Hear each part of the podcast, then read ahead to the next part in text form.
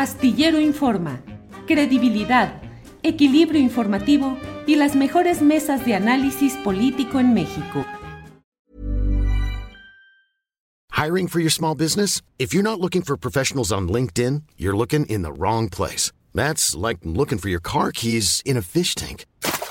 LinkedIn helps you hire professionals you can't find anywhere else, even those who aren't actively searching for a new job but might be open to the perfect role. In a given month, over 70% of LinkedIn users don't even visit other leading job sites. So start looking in the right place. With LinkedIn, you can hire professionals like a professional. Post your free job on linkedin.com slash people today.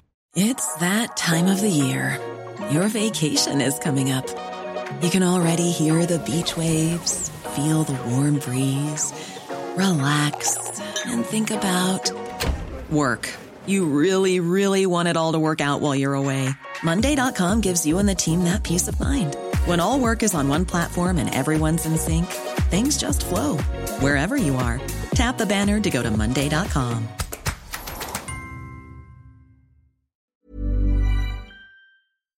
Astillero Informa, credibilidad, equilibrio informativo y las mejores mesas de análisis político en México. Ni más ni menos, usted sabe lo que es la mesa del más allá. Mesa del más allá de este viernes 2 de julio. Vamos por formalmente inaugurada. Buenas tardes, buenas tardes, Ana Francis. Querido Julio, ¿cómo estás? Encantada de estar aquí y hago la música de fondo del Y mira, Ana Francis, ahora está puntualito. Don Fernando Rivera Calderón, ¿cómo ves? Sí. O sea, peinado, peinado bañado, Julio. Sí, sí, sí. Puntual, puntual y bien peinado, este, como corresponde al protocolo. Sé que no, no pasa frecuentemente, pero hoy me siento muy orgulloso de, de haberlo logrado y de, y de verlos nuevamente, amigos. Ajá, bueno. Eh, Horacio, Horacio Franco, buenas tardes. Muy buenas tardes a todos. Espero que se entienda bien lo que estoy diciendo, porque estoy con el internet de mi celular, porque me falló la, la, me falló Total Play hoy, que es un muy buen internet, pero pues que me quedé sin internet y entonces estoy aquí en el teléfono, me subí aquí a la terraza donde hay más recepción, espero. Y bueno, espero que me escuchen bien y voy a responder los mensajes aquí en el otro teléfono que me colgué a la red de aquí de la casa de junto, que me permitieron mis vecinos. Así que aquí estoy. Muy bien, muy bien, pues muchas gracias. Vamos a, esperar que todo camine adecuadamente. Eh, Ana Francis, ayer hubo un acto en el Auditorio Nacional en el cual los morenistas conmemoraron el tercer aniversario de eh, la llegada de Andrés Manuel López Obrador a la presidencia de la República y hubo expresiones de presidenta, presidenta en favor de Claudia Sheinbaum. ¿Qué te pareció? ¿Qué opinas sobre eso? Eh, por favor, tu comentario, Ana Francis. Pues fíjate que si yo hubiera estado ahí, que no estuve porque tenía examen final del semestre de la maestría, pero si yo hubiera estado ahí, supongo que hubiera gritado también, pues eh, es, es, es, sin duda que es un deseo y es un buen deseo. Es pronto, Julio, es muy pronto. Es decir, este, por disciplina democrática en este país ya tendríamos que, que que salir de las jornadas electorales algún día para vivir en la, política cotidiana y en, en, la construcción de ciudadanía cotidiana y no empezar a hacer esas elucubraciones. Pero también es cierto que es parte de nuestra, de nuestra cultura el asunto de las elucubraciones. Em, entonces, pues en ese sentido yo hubiera gritado, ¿no? Me parece que lo que responde la jefa de gobierno eh, cada vez que le dicen cómo vio, cómo vio los gritos, pues dice, no es tiempo. Cuando sea un momento, pues ya veremos, pero ahorita no es tiempo, ahorita es tiempo de gobernar. Entonces, pues sí, en ese sentido, la verdad es que ahorita es tiempo de ocuparnos de lo que nos truje, pues, ¿no? Del momento actual, que hay, ahora sí que hay mucho que hacer.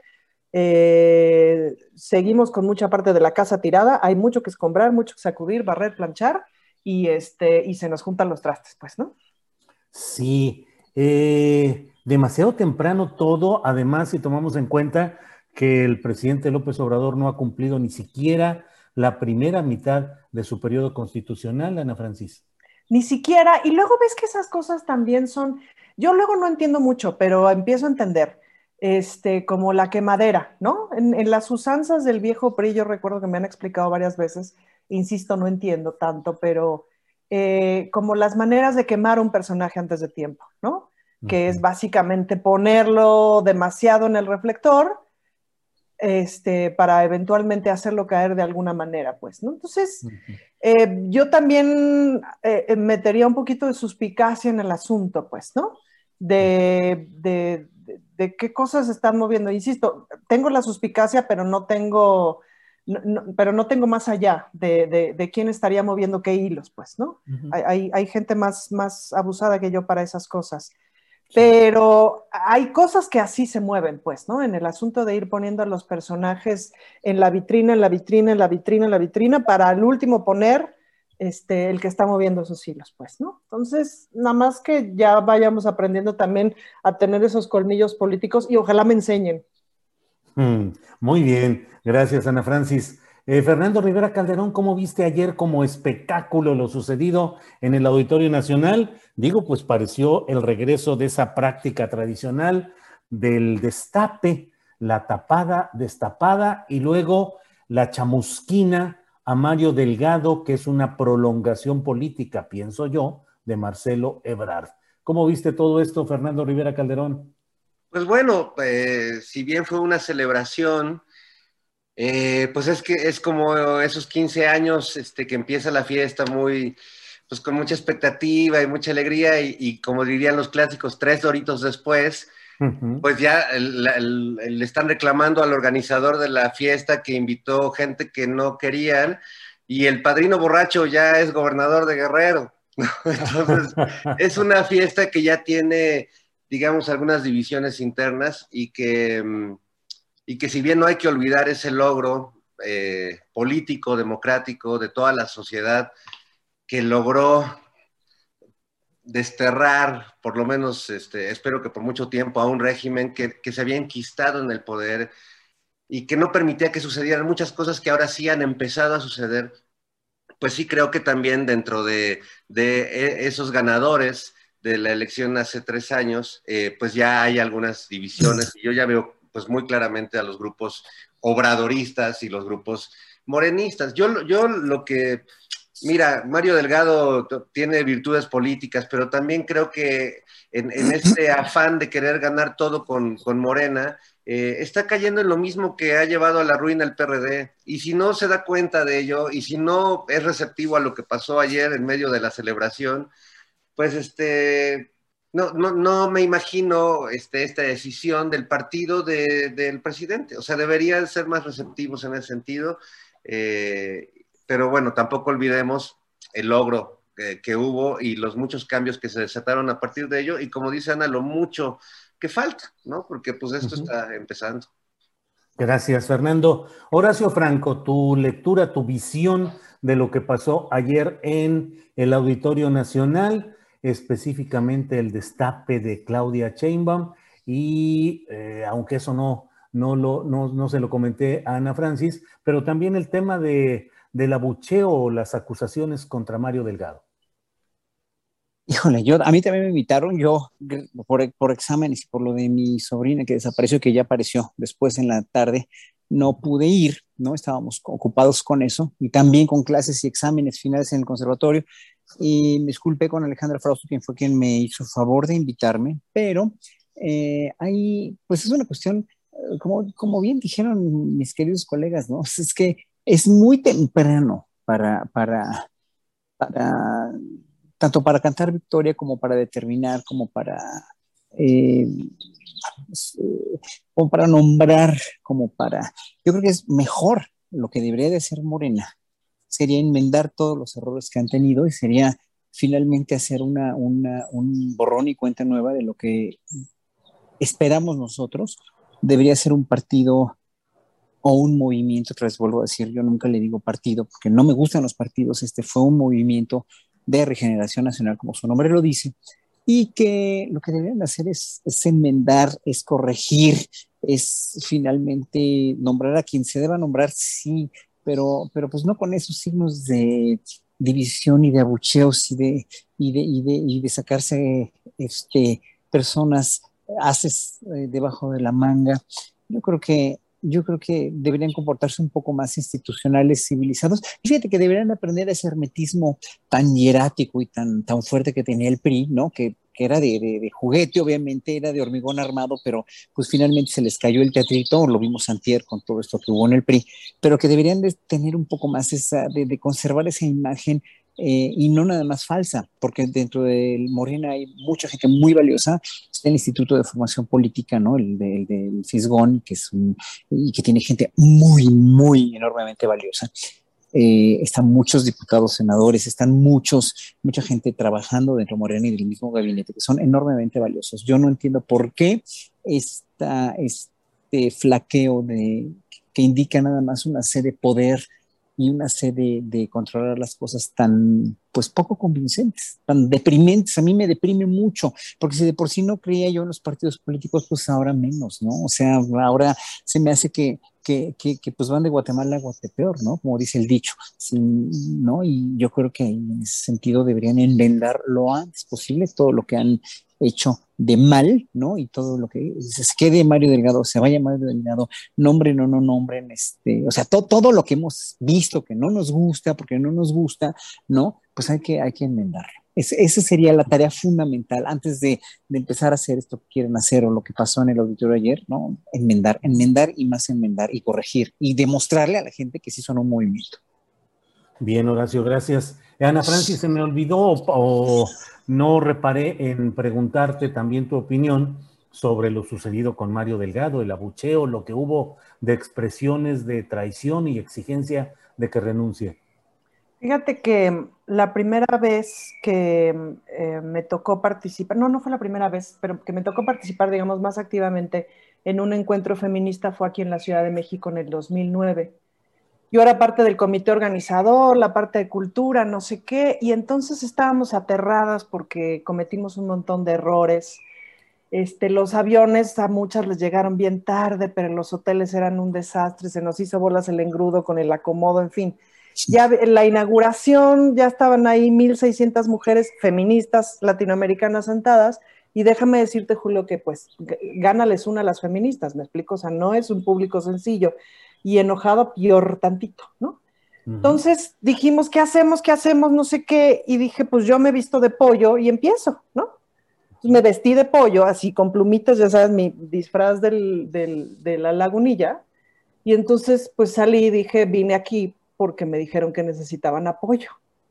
Y ya, aquello se relajó y la gente estaba muy divertida y ya, y nos empezamos a pitorrear de todos los cagadones que tuvimos este, ¿no? En tanto pollo conté la historia de todas las que no llegaron porque el avión no llegó, o sea, por todos los desastres que cometimos.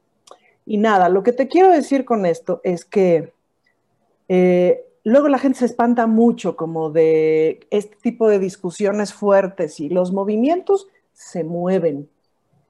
No necesariamente hemos visto cómo discute un partido internamente, porque el PRI se cuadraba y no lo vimos. ¿No? Es decir, lo vio quien habrá estado allá adentro. Y sabemos un montón de historia y de mitos urbanos de cómo se comportaba el PRI. ¿Cómo se ha comportado el PAN internamente? Pues a saber. Sí vimos, por ejemplo, cómo cuando han tenido candidatas mujeres, pues las dejan solitas en los estadios vacíos, pues, ¿no?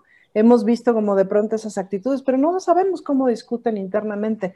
Medio vimos al PRD y medio vimos, como dice Fernando Rivera Calderón, cómo el PRD empezó a tecnocratizarse, desinflarse, o esa cosa que le pasó y que ahora es esa cosa que es, que ya ni es, pues, ¿no?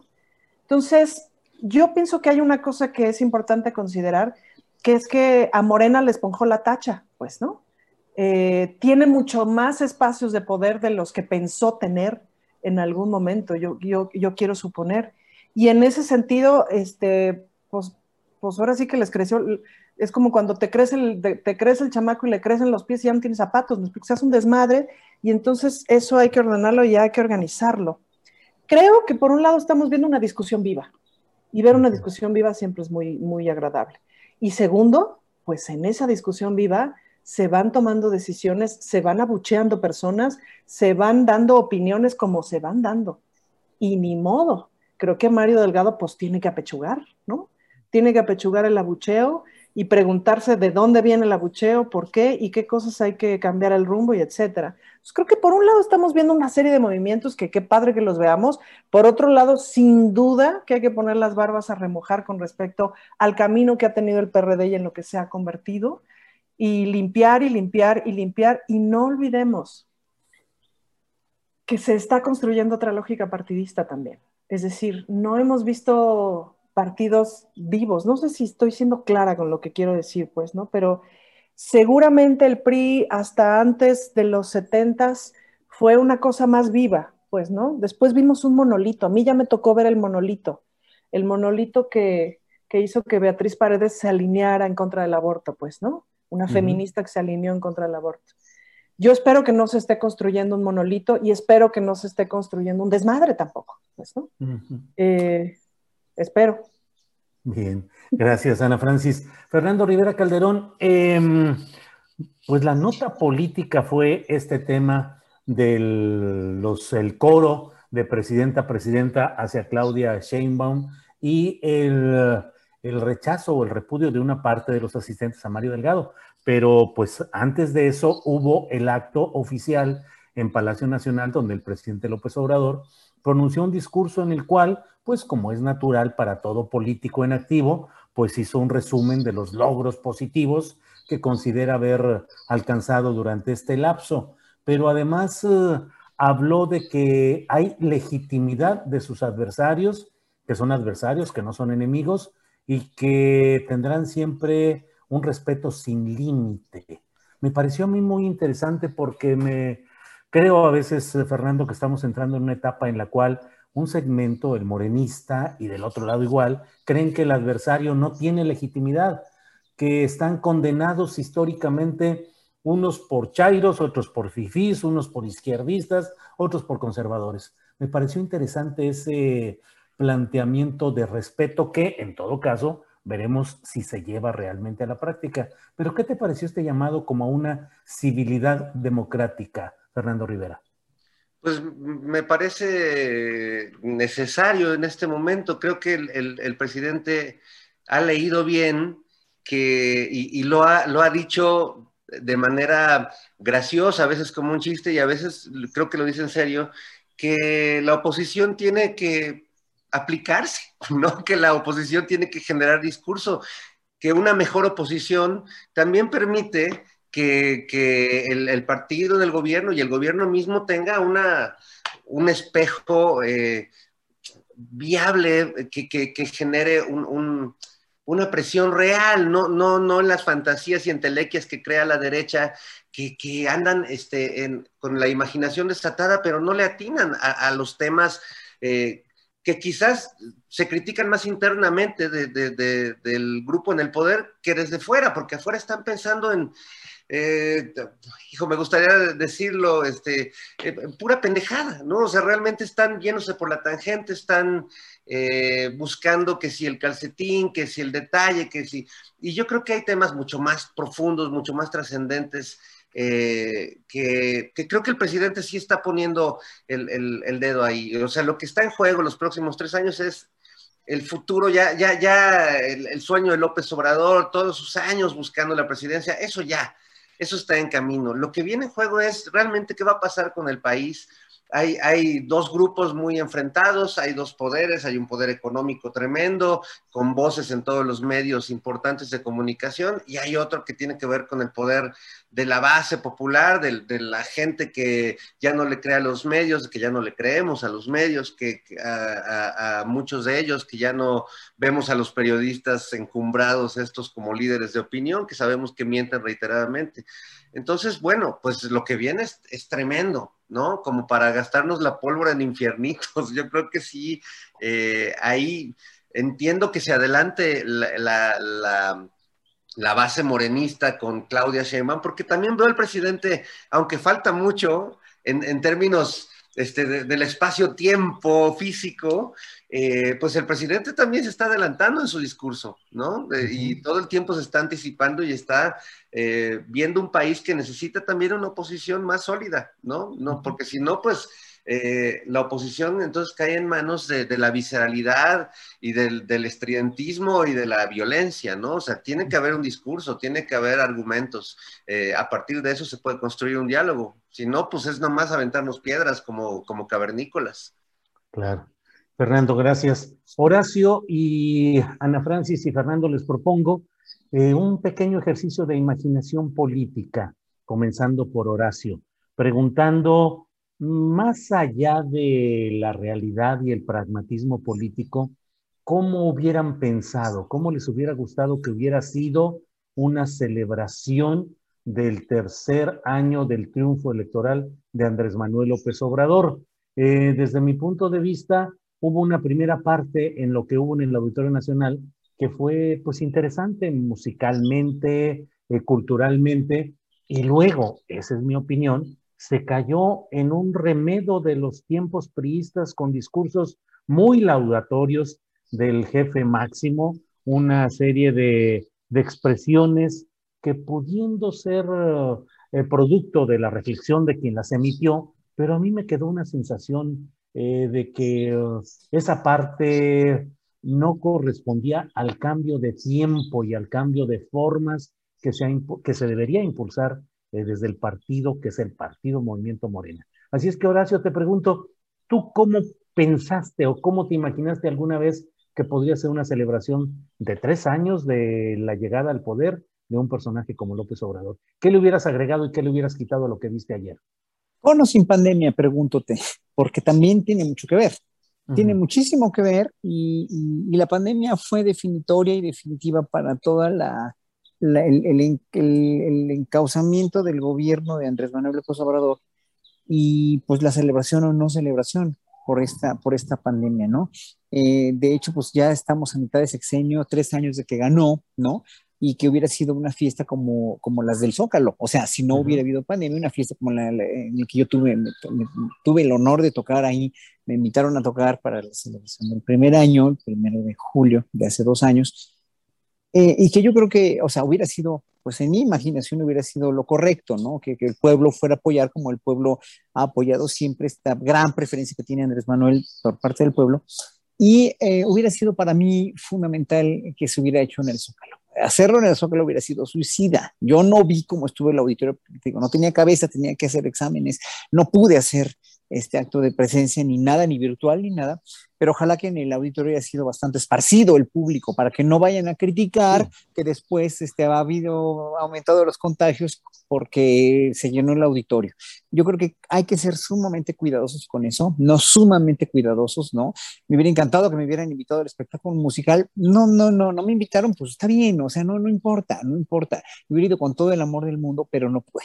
Entonces, eh, ¿Cómo me hubiera gustado que fuera? Pues sí, multitudinario, masivo, sin pandemia, nada más. Y todo lo demás, pues eh, yo creo que se hubiera quedado, para mí hubiera estado mejor, dadas las circunstancias que están platicando, que se hubiera quedado en este mismo informe este, en, Palacio Nacional, donde había muchas damas de rojo y estaban ahí este, todas las, damas del gabinete, excepto una, no me acuerdo si fue Alejandra Ross que estaba vestida de blanco, pero había mucho color rojo ahí y los funcionarios y me dio mucho gusto ver que, o sea, que todo, dijéramos, marchó y funcionó, ¿no? Y lo que dijo el presidente, pues obviamente, pues tiene sus, sus, sus, sus sus pros y sus contras, pero finalmente él tiene su razón en lo que dice y, y pues ojalá que habláramos de todo este quién es quién, porque sí me gustaría este, abundar un poquito sobre eso, querido Julio, si se puede después.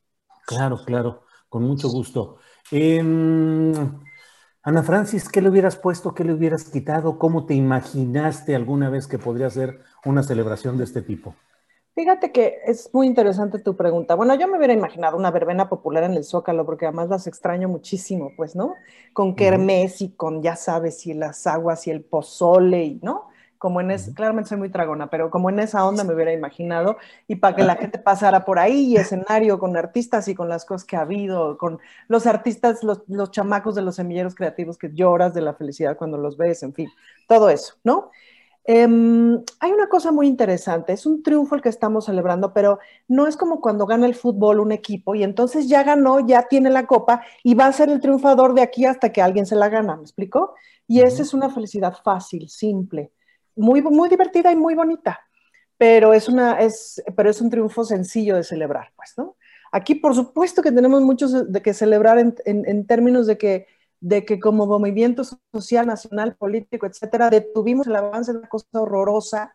Y creo que estamos en eso, ¿no? En ese frenón todavía eh, de, de, aquella inercia espantosa. Eh, pero todo es bien complejo.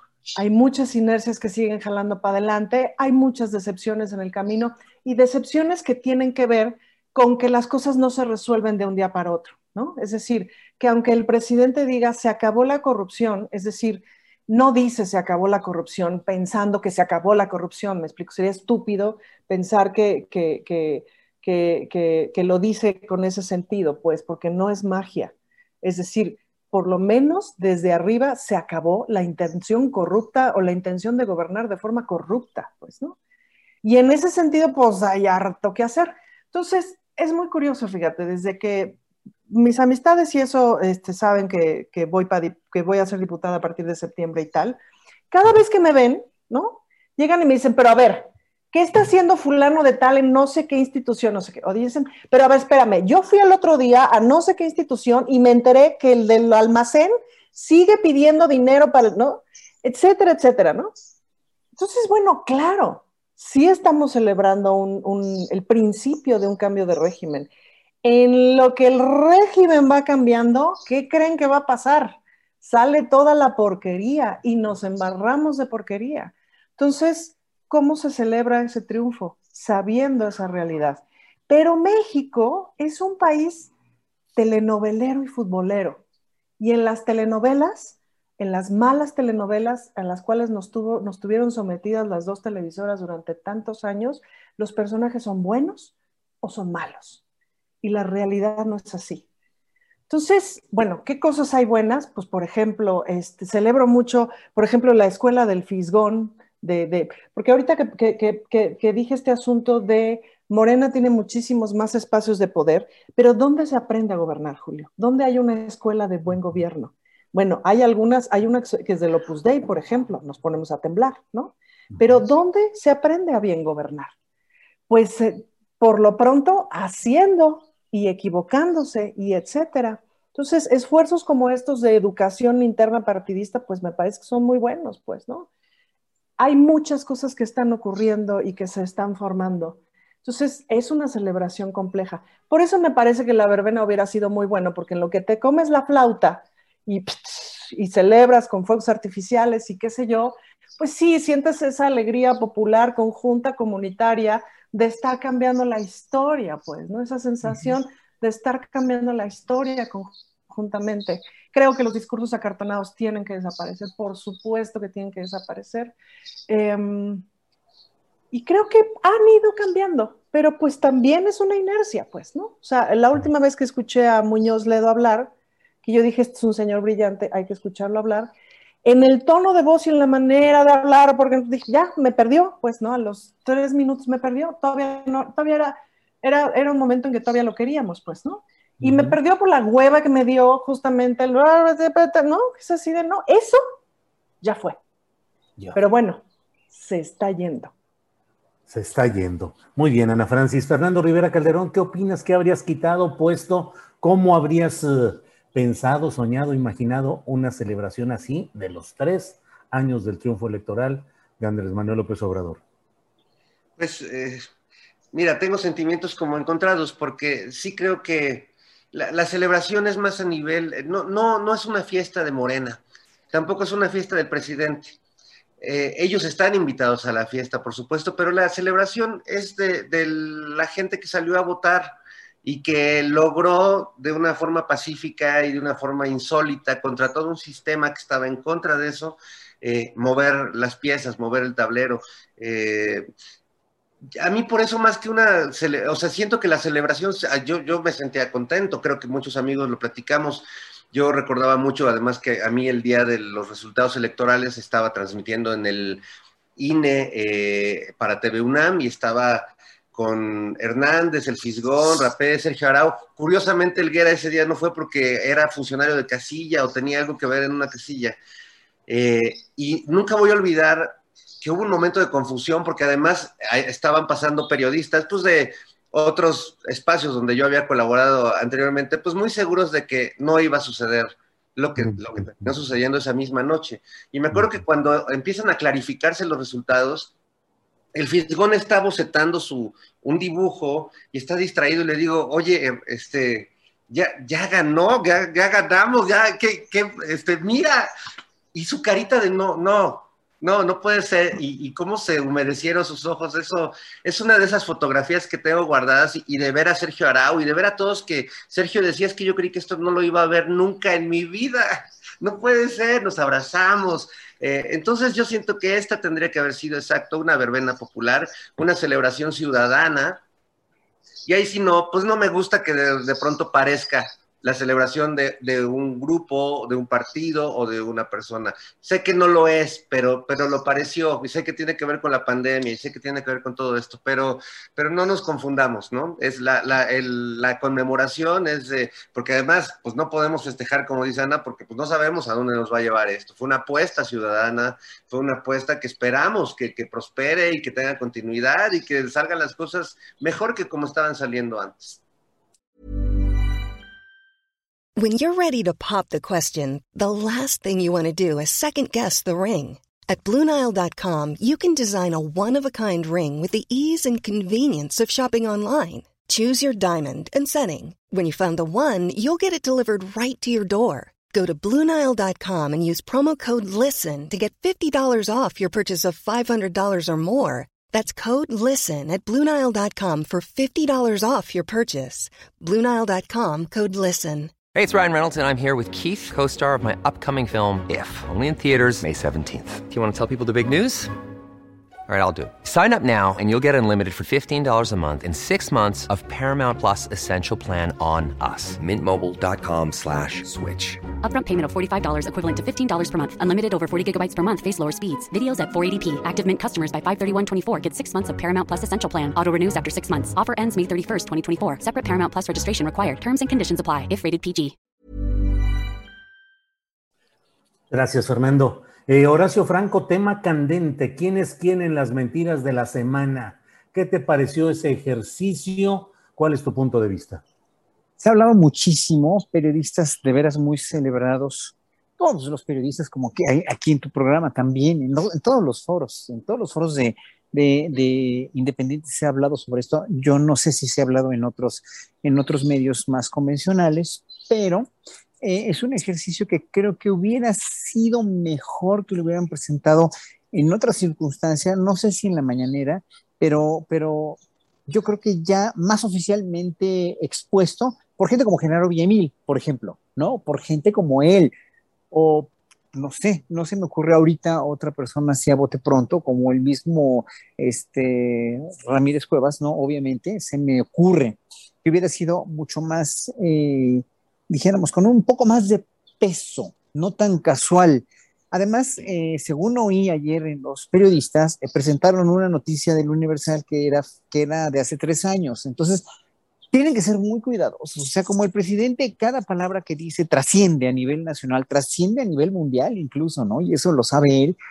Tiene que tener mucho cuidado en lo que dice y él lo ha dicho, palabra por palabra. Yo no diría ciertas cosas, pero yo no soy él y él se le respeta por su investidura pero en un momento dado poner a, esta muchacha tan nerviosa, que bueno, tiene su razón de ser, estaba nerviosa obviamente, sí, yo creo que cualquiera de nosotros se quedaba de los nervios si estuviera ahí también, pero en un momento dado, no sé, yo lo hubiera hecho con un poco más de, de autoridad, dijéramos, o de planeación de la imagen de la investidura del evento donde estás sin poner esas noticias falsas, ¿no? Y, como que con una, con un, con un portavoz que fuera más conocido, yo hubiera dicho, no, no es que esta muchacha no, no, no haga bien su trabajo, seguramente será una periodista muy brillante, pero en un momento dado, hijo, es que esas cosas tienen que cuidar al máximo. Y no es que esté yo en contra de que, de que López Obrador saque el quién es quién, porque finalmente, pues sí tiene toda la razón de, de, de, de ir en contra de estas noticias falsas tan verdaderamente tan venenosas, tan directas, tan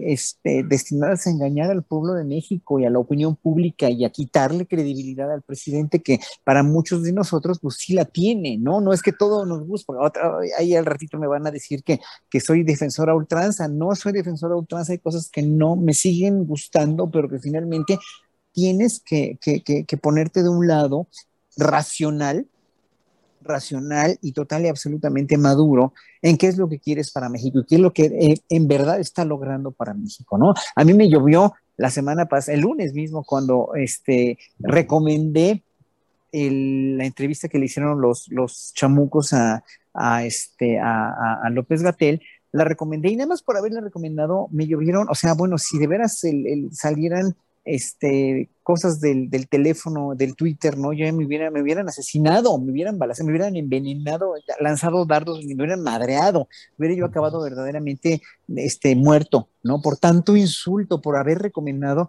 una, una cuestión que finalmente López Gatell lo dijo y lo volvió a repetir en la entrevista que hizo en, en, Momentum con este Ledesma y, y, este, con este, se me fue su nombre, con este eh, con Nájar. Nájar, Alberto Nájar, que, que, hizo una entrevista de una hora o casi una hora, donde pues, pone los puntos sobre las IES y deja y desenmascara toda esta cuestión de los niños con cáncer y de las medicinas, etcétera, etcétera. Y ya se están tomando acciones también. O sea, se las vieron muy difíciles el gobierno. Bueno, inventar noticias falsas y seguir denostando y seguir echando mierda a toda costa para que la gente y la opinión pública digan, no, no, lo están haciendo todo mal, este país es una tragedia, es una desgracia cuando no la es, cuando los datos económicos están muy promisorios, cuando en un momento dado hay muchas acciones, la, la, campaña de vacunación este, va ejemplarmente bien y hay otros que van ejemplarmente muy bien.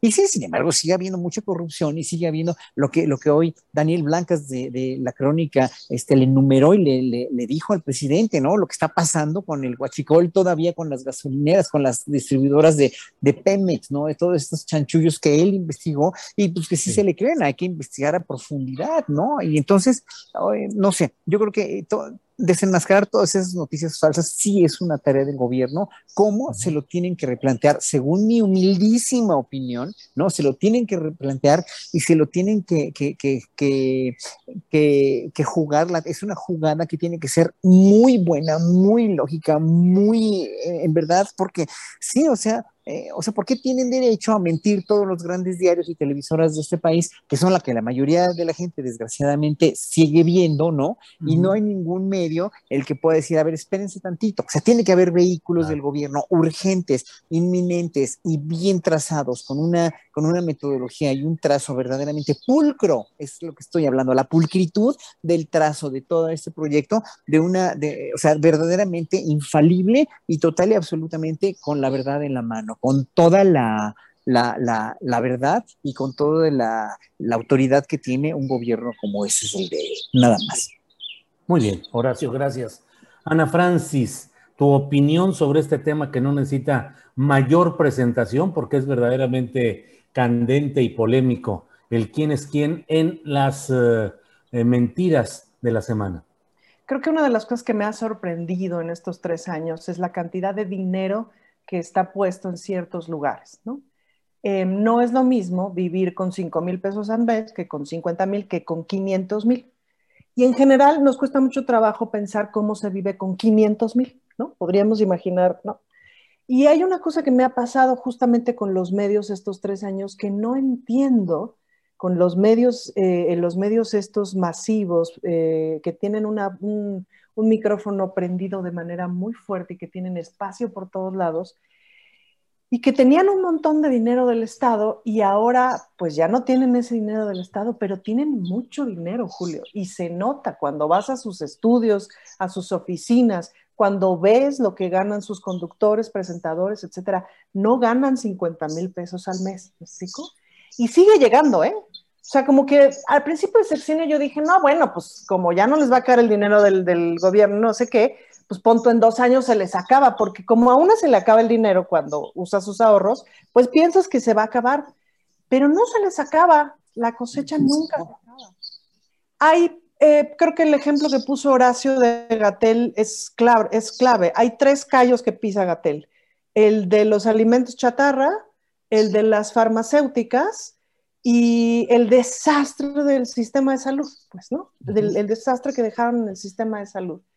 Entonces, pues lo van a estar atacando y jodiendo y fregando, pero con mucho dinero, porque yo creo que los de las papitas y eso, pues no le pierden, Julio. Las refresqueras, yo no he visto que le pierdan, pues, ¿no? Las farmacéuticas, bueno, menos. Carajo, yo me fui a comprar una medicina ayer, 300 pesos. No manches, es mucho dinero, pues, ¿no? Cuando si estuviera yo en Cuba me costaría el equivalente a 5 pesos mexicanos, que sería lo razonable, porque la salud debe ser pública, pues, ¿no? Em, en fin. Entonces, la cantidad de callos que se están pisando ahí, pues son muchos, y la cantidad de dinero es mucha. ¿cómo los detenemos? O sea, espacios como este son cruciales, espacios, todos los espacios alternativos de noticias que por fin están pudiendo más o menos vivir, que en sexenios anteriores no podían vivir. Pero ¿cómo los detenemos? Entonces, creo que el espacio del quién es quién me parece crucial. Creo que coincido con Horacio. Tiene que estar impecable, ¿no? Es como cuando este, Genaro Villamil nos explicó el asunto de la infodemia, ¿no? Le pudimos poner un nombre a un fenómeno que estábamos viviendo. Hay que ponerle nombre. A mí, la, en realidad, lo único que me preocuparía es justamente ponerle una diana este, a determinados comunicadores. ¿Y a qué me refiero con eso? Ni siquiera Loret se merece que si va caminando por la calle, pues le caigan una bola de fanáticos y lo apedren dudo mucho que Loret camine por la calle, pero espero que me entiendan mi punto, pues, ¿no? O sea, creo que mi única preocupación sería si desde la voz de la mañanera, desde la fuerza de la mañanera, ponerle, este, de pronto, dianas a las personas, porque no necesariamente es muy pacífico. Pero de qué manera nos defendemos, no sé si vaya a ser una buena estrategia, sospecho que se va a ir corrigiendo y que evidentemente que va a ser eficiente, pero sobre todo yo me preguntaría de qué manera nos defendemos de este grado de desinformación pagada con tantísimo dinero que no se acaba. Bien, Ana Francis, gracias. Fernando Rivera Calderón, ¿qué opinas sobre este ejercicio de quién es quién en las mentiras de la semana? Pues eh, ha sido un, tema muy polémico. Tengo muchos amigos que no les parece, que sienten que el poder presidencial no debería ponerse en ese lugar. A mí, la verdad, me parece un gran ejercicio. Eh, creo que hemos vivido los últimos tres años, pero las últimas semanas y esta semana en particular, momentos este, imborrables de la manipulación del discurso político. O sea, lo que pasó con lo que dijo López Gatel en, la, en el chamuco, eh, a lo que interpretó este eh, influencer Van Pipe diciendo que, que los niños este, con cáncer van a dar un golpe de Estado, esa lectura o la lectura eh, de, de García Soto de saludó a un sicario narcotraficante, ¿acaso lo cuida el narco? O sea, ahí hay cero periodismo, ahí hay una vocación por, estar buscándole este, otra cosa, de manipular, de cambiar, de tergiversar la información. Eso no lo hacen los buenos periodistas y ante eso no hay otra cosa más que poner la, información. Ahora, eh, pues sí es el poder presidencial, no es cualquier presidente, no es cualquier poder presidencial, si no podemos ver eso en medio de todo, pues tampoco vamos a entenderlo nunca y eh, lo, vamos a ver. Yo creo que el tema ahí también, pues es la mentira cotidiana que se reproduce en los medios. Sí creo que personalizarla, eh, sí creo que el, castigo a esa mentira debería darlo el público, no, no, la exhibición recurrente de Loret, de Broso, de, de Raimundo, de Salvador García Soto, no creo que sea necesaria. O sea, no les creen ni sus propios colegas, ¿no? Al presidente le creen millones de personas, incluso aunque dijera mentiras. Eso, eso, eso es lo peligroso de la ecuación. Pero bueno, esta es su verdad, como diría Niurka. Eh, tampoco es la verdad. Vemos, leemos cotidianamente muchas versiones de la realidad. Yo creo que él tiene todo el derecho a decir la suya. Sí me gustaría que quien lo hace, eh, sea esta, esta periodista o quien sea, pues no editorialice, ¿no? Porque sí, lo, importante es desmentir eh, el entramado de mentiras. Él ya editorializa bastante el presidente, ya personaliza bastante el presidente, ya señala demasiado. O sea, no creo que nadie le haga más publicidad a Carlos Loret y a Broso que el presidente López Obrador. O sea, no creo que nadie los lea con más ahínco y vehemencia. Este, es más, no sé si tengan otros lectores todos ellos, más, más vehementes que el propio presidente de la República. Yo la verdad creo que el tema es la manipulación de la información y, lo otro, los nombres de, estos personajes, pues los, conocemos el público, los conocemos, eh, los hemos leído, sabemos quiénes son. No creo que sea necesaria la exhibición cotidiana. Bien, gracias Fernando. Eh, Horacio, el propio presidente en su primera locución eh, ayer dio a conocer una encuesta que dijo, es una encuesta que hicimos nosotros, y lo dijo señalando que nosotros quería decir que no se mentiría, que era no mentir, no robar, eh, y en este caso no mentir con los resultados de esa encuesta.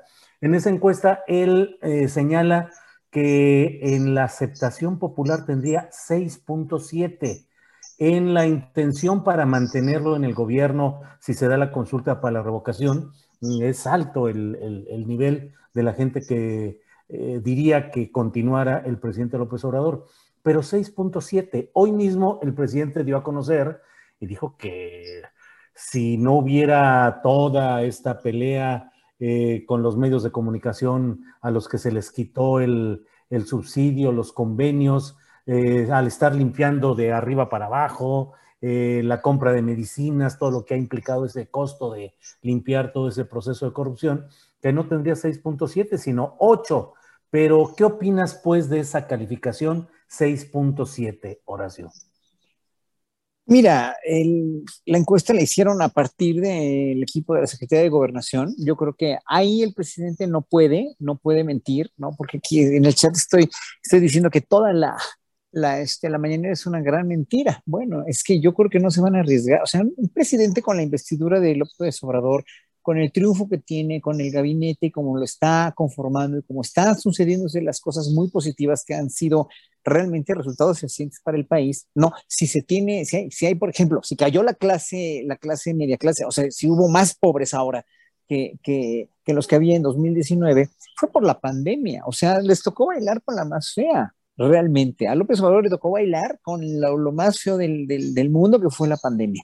Y pese a la pandemia tenemos resultados económicos que en verdad ya quisieran otros países, ¿no? La cuestión de, del no endeudamiento y todo como han venido sucediéndose, las no devaluaciones, etcétera, etcétera, ha sido ejemplar en verdad el manejo económico de López Obrador en este, en este rubro. Entonces, yo creo que López Obrador no se va a arriesgar a mentir, no se va a arriesgar a... Puede arriesgarse a suponer, que un 8%, sí, pero no está mintiendo que un 6.7% lo apoya, lo cual yo verdaderamente creo, creo y este, y, pues obviamente no, no, no voy a cuestionar, tal vez se podían cuestionar la metodología de la, de la, este, de la, de la encuesta tal vez, o que se hubieran alcanzado a más personas, o que se hubiera hecho con más, este, con más tiempo, no sé, no sé, no sé, porque cualquiera lo puede cuestionar, ¿no? Yo no soy nadie para cuestionarlo, pero en un momento dado, yo creo que sí, eh, si no hubiera habido todo esto, si no hubiera habido toda la cuestión de lo que, lo que pasó con la pandemia, etcétera, etcétera, ¿no? Yo creo que pues, sí, López Obrador tendría una aprobación muchísimo mayor, ¿no? Lo de las clases medias, que también me gustaría abundar un poquito de lo que practicaba Ana Francis, que fue una verdadera disertación magistral la semana pasada, yo quiero nada más agregar algo muy rápido, que estuve pensando mucho sobre las clases medias y que estuve, estuve pensando, bueno, a ver, la clase media, como la concebimos aquí, que sería una clase media que gana más o menos, dijéramos, equivalente o en, en, cuanto al Producto Interno Bruto, en cuanto al salario mínimo, de lo que gana una clase media en Holanda o Nueva Zelanda o en Australia, ¿no? no tiene la clase media, y, saqué como conclusión nada más esto, a la clase media en México se le ha visto el, de veras, se le ha visto la cara, se les, le han tomado el pelo todos los gobiernos anteriores. ¿Saben por qué? Porque la clase media es una clase que, como bien dijo Ana Francis Moore la semana pasada, vive endeudada vive sin ninguna, realmente sin ninguna planeación de futuro y vive endeudada de sus tarjetas, de sus casas, de sus hipotecas, etcétera, etcétera. Cosa que la clase media en Nueva Zelanda, en Dinamarca, en Holanda, en Inglaterra, no viven así. ¿Qué quiere decir esto, Julio? Que le han visto la cara de pendejos a la clase media durante sexenios enteros ¿no? Durante sexenios y siguen apoyando mucha gente a los gobiernos de derecha porque creen que con todas esas deudas que tienen y con todos estos este, sobregiros que tienen en bancos, etcétera, etcétera, pues sí, el gobierno, los gobiernos panistas y peristas sí los protegieron. Miren, cuernos, ¿eh? porque estuve muy pensando mucho, bueno, ¿cómo vive la clase media en Holanda, en Dinamarca, en Australia, en Nueva Zelanda, en, en Japón? Pues no viven con esas deudas, no viven con esas aspiraciones. Tienen vacaciones dos o tres meses al año, las pueden pagar, tienen dinero para ahorrar y tienen dinero para tener una cuestión decente de casa, de administración, etcétera, etcétera. Nomás ahí se los dejo de tarea, que comparen las clases medias. Gracias, Horacio. Eh, Ana Francis, mm, ¿qué opinas de este 6.7 de la encuesta en general? Eh, eh, por favor, tu opinión sobre esto. Pues ahora sí que lo primero que pensé cuando escuché el número fue, uff, pasó. sí, la neta. Pues ¿Qué opino? Pues mira, no lo sé. Este, es decir, pues le creo a su encuesta y le creo, a, ahora sí que sí le creo a sus datos, porque básicamente le he creído a sus otros datos. Este, pues ojalá tuviera más, ¿no? Eh, sí me parece que hay mucho ruido en el asunto. También me quedo con mi calificación personal, es decir, no, no le pondría un 10, pero sí le pondría una alta calificación personal. Y, mm, otra vez volviendo como, ¿yo cuánto le pondría? Sí le andaba poniendo un, pon tú que un 8-7. Era, cuando, era, era con lo que tenías A en la prepa donde yo estudié. Sí le andaba poniendo un 8-7 por muchísimas razones. Em, y quisiera irme otra vez un poquito a los números, aprovechando que Horacio tomó el, el tema. Recién participé en un coloquio que organizamos con cultura, arte, etcétera, ¿no? Pero el punto es que la UNAM hizo un estudio muy interesante de cómo vivimos los artistas y uno de los datos muy interesantes es que hay una buena cantidad de artistas que viven con menos de 10 mil pesos al mes. No son los que van saliendo de la escuela, no son los que van empezando. Hay gente de muchos años de experiencia que vive con menos de 10 mil pesos al mes. Entonces, a partir de lo que decía Horacio, a mí me gustaría que hiciéramos una tablita. ¿Ves como luego en las revistas esas que estás en el dentista y te sale un test para ver si eres más lunar o si eres más solar o si eres más no sé qué, ¿no? Yo digo, deberíamos hacer una tablita, ¿no? Así, diciendo si debes la renta, si debes esto, si debes lo otro, si estás comprando a crédito, si no te alcanza para esto, si no te alcanza para esto, si no puedes pagarte un viaje de un solo jalo, no sé qué, no sé qué, pues entonces no eres clase media, padre. Em, y es muy interesante como, como pensar justamente en qué significan los números y qué significan las calificaciones. Y otro detalle que me parece muy interesante de las encuestas telefónicas, pues es que la gente tiene que tener teléfono, ¿no? Pareciera una obviedad, pero no todo mundo tiene teléfono, pues, ¿no? En este país habría que ver cuánta gente no tiene teléfono. Y ya sabemos también que el apoyo al presidente pues es mucho más en las clases bajas que en, otros estratos sociales. Em, no lo sé, es decir, me, creo recordar algún número de, aceptación de Peña Nieto a mitad de sexenio que me parece que andaba este, pues como por el 5.9, alguna cosa así. Y yo decía, güey, ¿cómo le dan más de dos? ¿No? Cero, pues, ¿no? Todo mal. Entonces, no sé realmente qué miden estas calificaciones, la verdad. Ni aunque esté bien, o sea, ni bien sacada ni mal sacada, ni como quieran, dúdenle lo que quieran. No sé realmente qué miden estas calificaciones. A mí los números que sí me interesan son los otros, pues. Es decir, cómo se está repartiendo la lana, a dónde está yendo, cuáles son los programas sociales, Sí me interesa el número del Producto Interno Bruto, aunque el Producto Interno Bruto no refleja cómo se reparte el Producto Interno Bruto, que eso es muy importante, pues, ¿no? Esos son los números que, francamente me interesan. Bien, gracias. Fernando Rivera Calderón, tu opinión sobre esta encuesta, el 6.7, eh, señalado por esa propia encuesta presidencial. ¿Cómo lo ves y qué calificación le darías tú al presidente López Obrador? Bueno, eh, la calificación me parece que responde, bueno, pues sí, como, como acaban de comentar mis, mis compañeros y amigos, pues a la respuesta de ciertos sectores sociales que, pues que en algunos casos, a pesar de que siguen apoyando, sienten una cierta frustración de que las cosas no sucedan tan rápido como esperaban que sucedieran. Eh, me pareció bien que el presidente fuera quien comunicara esta calificación. Eh, que si bien pues no ni es exacta ni refleja lo que pensamos todas las personas sobre su desempeño, eh, es interesante que él, que él plantee, ¿no? Eh, que él sea quien lo diga. Yo, la verdad es que me, parecería un poco ingrato que calificarlo desde aquí, porque sé que hay, hay sectores en el gobierno que por primera vez eh, están haciendo un esfuerzo más que de un esfuerzo laboral, es, como una misión bíblica, ¿no? O sea, hay, hay, hay áreas de, este gobierno donde el, trabajo no termina nunca, donde no llegas a checar tarjeta y te vas a determinada hora a ver Netflix, donde el trabajo es una cosa de tiempo completo, una misión de servir, de cambiar, de transformar. Eh, he, visto muchos ejemplos de una austeridad republicana eh, en la práctica radical, ¿no? Eh, he visto cosas que a mí sí me parece que marcan una, una diferencia importante. Entonces, bueno, si bien me parece que, ingrato que alguien como yo ponga esa calificación, porque sé que hay partes donde se está trabajando con mucha pasión y mucha vehemencia, aunque también sé que hay otras partes que siguen eh, atascadas igual que el régimen anterior, yo le pondría un 8 de calificación. Bien, gracias. Gracias, Fernando. Ana Francis, son las 2 de la tarde con 57 minutos, así es que ya estamos en la parte final de nuestro programa, igual. Te voy a hacer un drama telenovelero, no, Julio, por favor, no. Oh, no, eso sí, no, por favor. Voy a llorar, Julio, porque ya entendí una cosa que tenemos que hacer las mujeres, se llama feminismo práctico, y es cuando quieras desarmar a alguien, tú lloras. No, es cierto, no es cierto. También le puedes decir mi amor a Julio, como la otra vez este, cierto personaje, ¿verdad, Julio? Sí, cierto.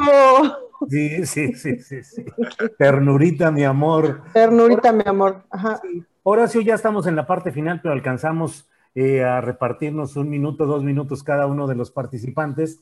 Em, pues como esta es la mesa del más allá, Horacio, te pregunto, más allá de hoy, tres años del triunfo electoral del, de Andrés Manuel López Obrador, ¿cómo te imaginas y cómo esperarías el más allá dentro de tres años? Al principio de sexenio, todo mundo, incluso amigos míos que votaron por él de, clase social acomodada, dijéramos, ¿no? De clase social alta, muy alta, me decían, es que queremos que le vaya a México muy bien, ¿no? Queremos que le vaya a México bien y si le va bien a él, le va bien a México.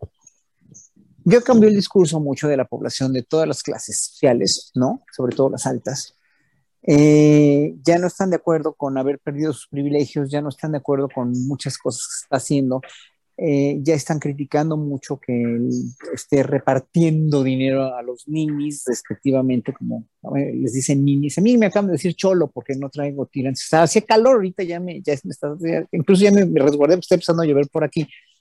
Pero, pero estas palabras despectivas, ¿no? Me dicen, ponte la camisa porque pareces un cholo con los tatuajes. O sea, ese, ese desprecio, ese desprecio, esa, esa, eh, eh, ese clasismo que sigue habiendo en México. Y les dije, yo prefiero ser, parecer un cholo, como lo describes despectivamente, a ser un delincuente de cuello blanco y salir a hablar muy bonito, ¿no? Entonces, este, nada más que me dejen en paz con eso. Eh, la cuestión aquí es que tenemos que desearle que vaya bien este gobierno y que echarle todas nuestros ánimos, todos nuestros, nuestra bienaventuranza y nuestros deseos de que sigan bien, de que no cometan errores, de que, de que en verdad el presidente siga trabajando por el bien del país, con los proyectos de infraestructura, con toda la cuestión de, de limpiar la corrupción, aunque obviamente es una tarea titánica porque el, el país funcionaba como una locomotora llena de corrupción entonces, bueno, finalmente lo único que podía yo, decir es que cómo lo, cómo lo veo en tres años, pues en, tres años tienen que ponerse a trabajar como si fueran seis, como él mismo lo ha dicho. El gabinete tiene que ponerse las pilas, ser muy congruente y quien más tiene que dar resultados así para, no nada más para la opinión pública, sino para limpiar la imagen de la justicia en este país es el fiscal.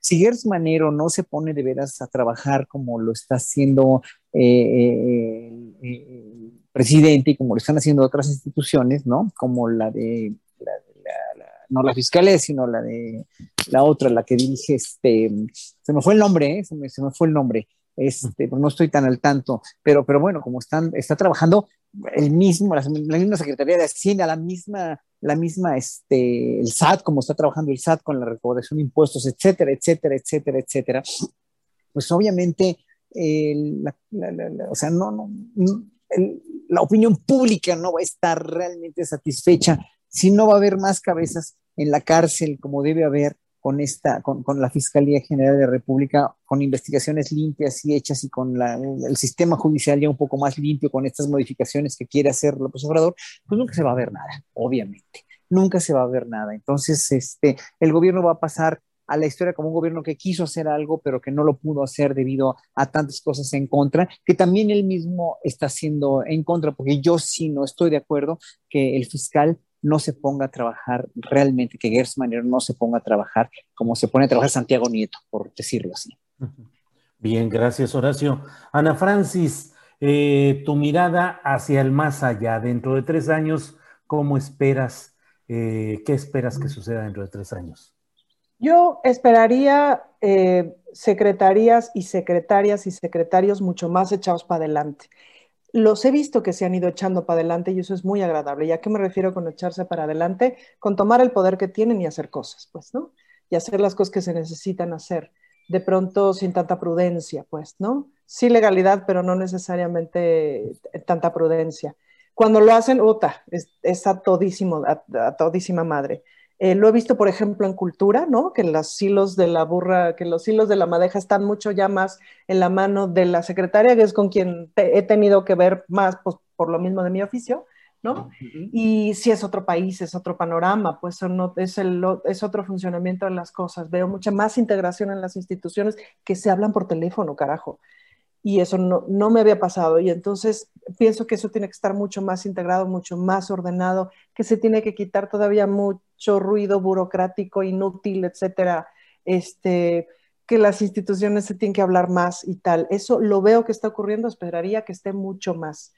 Em, que, no es, que no creo que vaya a pasar, no creo que vayamos a acabar por completo con la corrupción de ninguna manera. Espero que mucha gente sobre todo de la, de la, de la, de la que había tenido que vivir de la delincuencia para poder sobrevivir, deje de estar ahí, ¿no? No creo que se acaben los cárteles, ni mucho menos. Espero que esté más organizado el asunto. Espero que la Guardia Nacional no se envilezca. Ese sí sería una expectativa, porque es muy fácil que una Fuerza Armada se envilezca si no estás insistentemente poniendo el dedo en el renglón.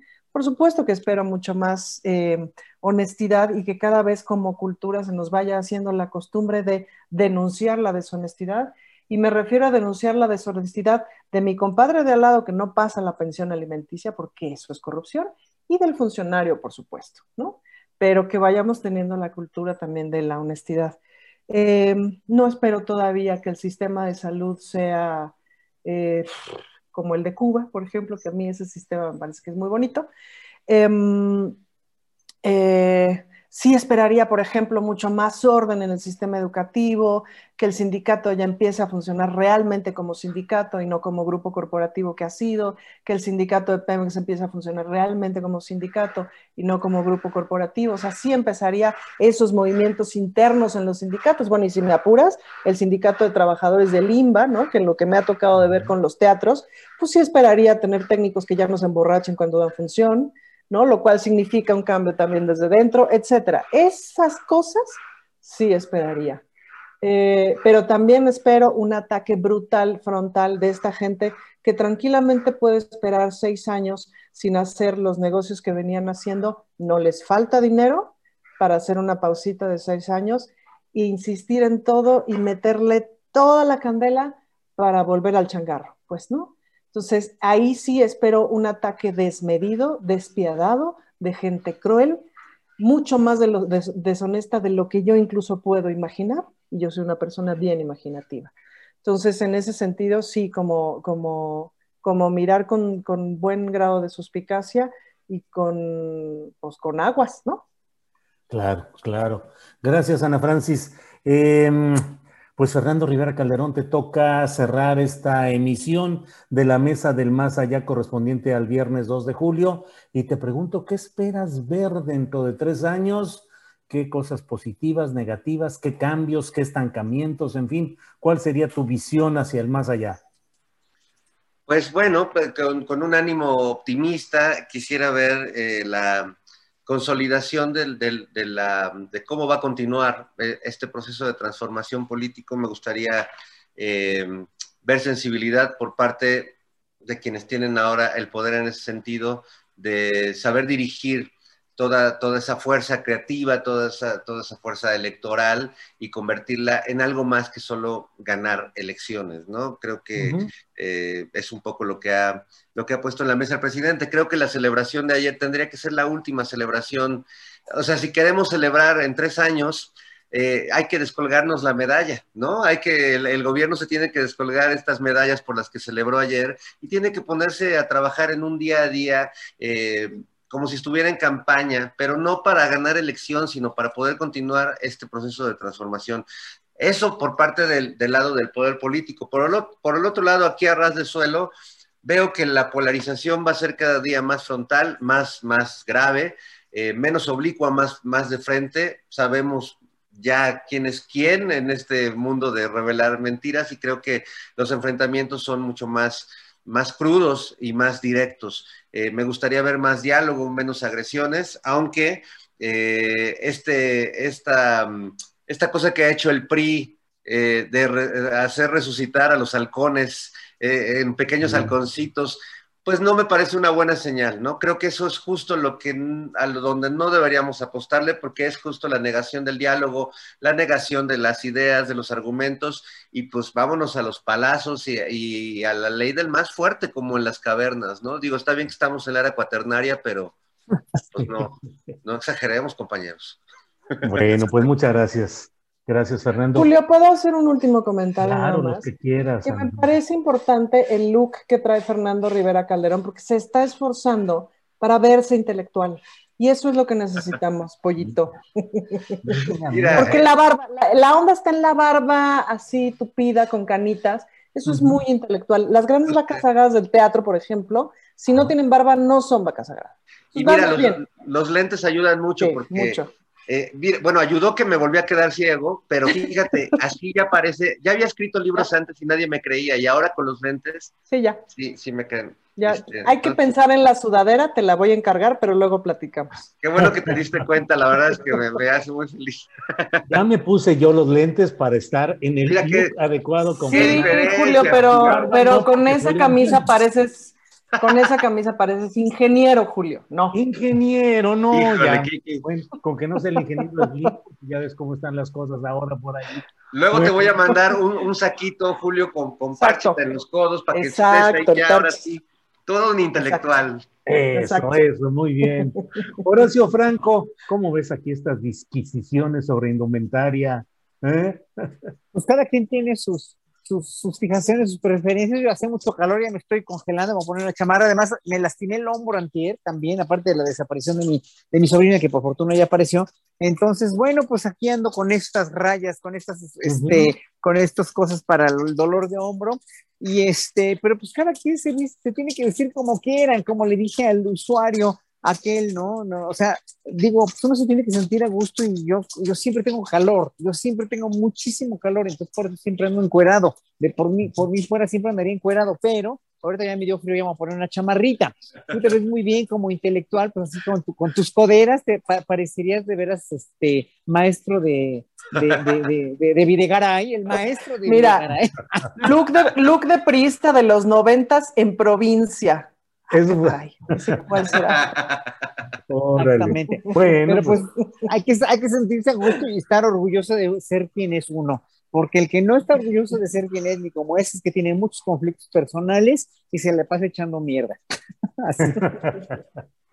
Horacio, muchas gracias por esta ocasión. Nos veremos próximamente. Gracias, Horacio Franco. Gracias a todos, que estén muy bien todos. Gracias. Ana Francis, pues gracias por esta ocasión. gracias.